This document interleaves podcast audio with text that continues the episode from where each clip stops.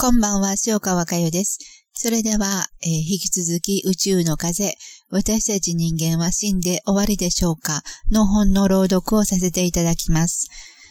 えー、今日は144ページの10、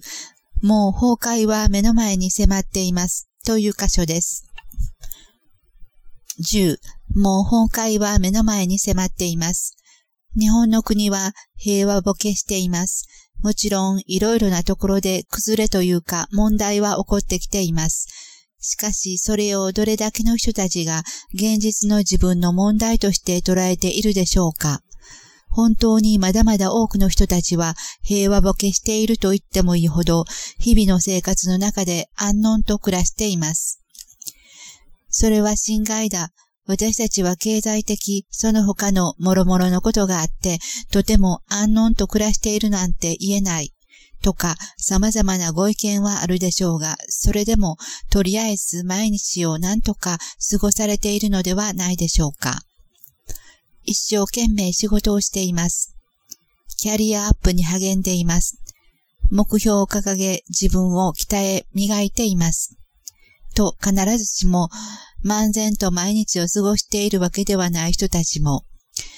こういうことをしてみたい、こんなことにチャレンジしたい、何か社会のお役に立てることがあればと前向きにエネルギーを注ぎ、エネルギーを消耗している人たちも、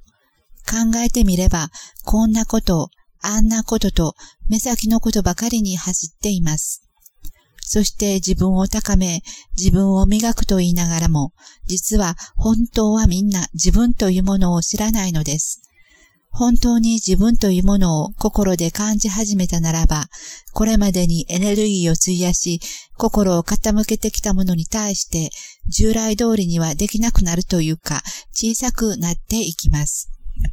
そういうことをしている場合ではないと感じてくるからです。今、心を傾けると言いましたが、自分というものを本当に知らなければ、実はこの心というものも本当のところはわからないということなんです。心が大切だということはよく言われます。では、その心とは何でしょうか？それがわからなければ、本当の意味で心を大切にすることはできません。これは命も同様です。命を大切にしましょう。もっともです。では、なぜ命を大切にしなければならないのでしょうかみんな自分を知っていくことから始まっていくのです。肉という形の自分ではなく、目に見えない自分というものを知っていけば、心とは何かということがおのずと分かってきます。また、永遠の命ということもおのずとうなずいていけるのです。人間は自分の出すエネルギーに無頓着に生きてきました。喜怒哀楽という言葉はご存知でしょう。喜ぶ、嘆く、怒る、悲しむ、あるいは恨む、呪う、競争する、妬む、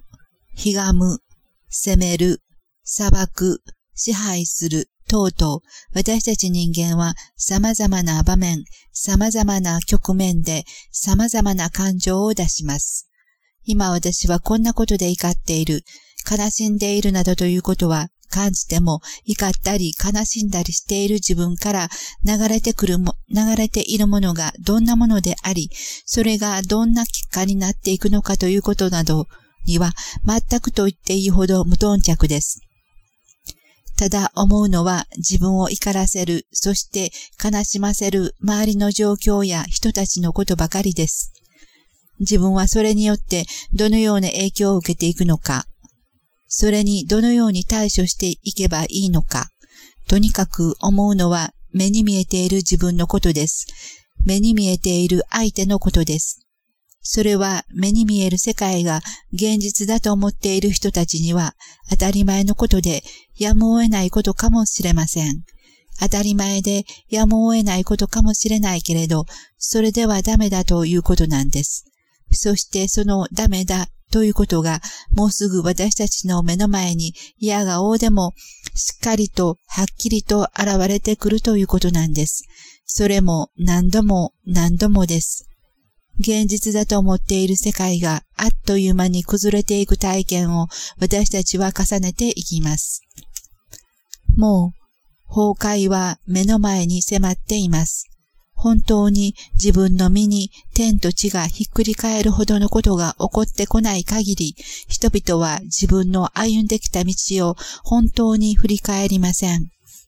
いいえ、たとえそういう状態になったとしても、まだ今の段階では本当の意味で自分を振り返ることができないでしょう。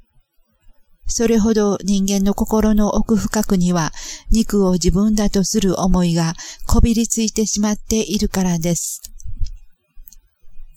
だからこれからの時間、250年、300年という地球時間の中で厳しい天正があるというわけです。天正には必ず天変地異に遭遇するというシナリオが用意されています。生きてきた時間を振り返って明日への展望につないでいく。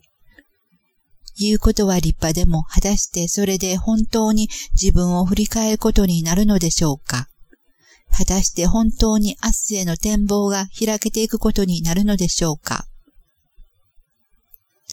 生きてきた時間とはあなたが生まれてきてからの時間ですか？と私は問いかけたいです。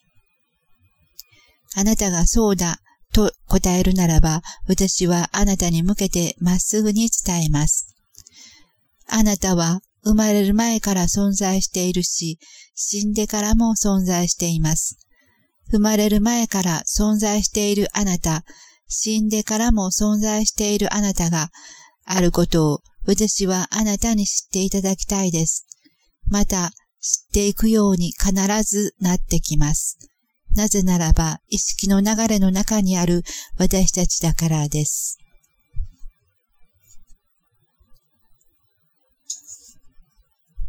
それでは軽く目を閉じてください。丹田呼吸をしてみてください。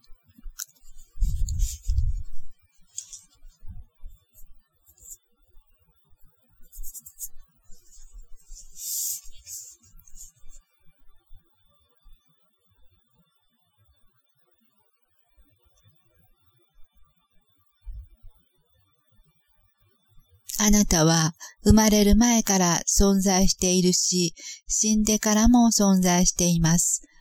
生まれる前から存在しているあなた、死んでからも存在しているあなたがあることを私はあなたに知っていただきたいです。また知っていくように必ずなってきます。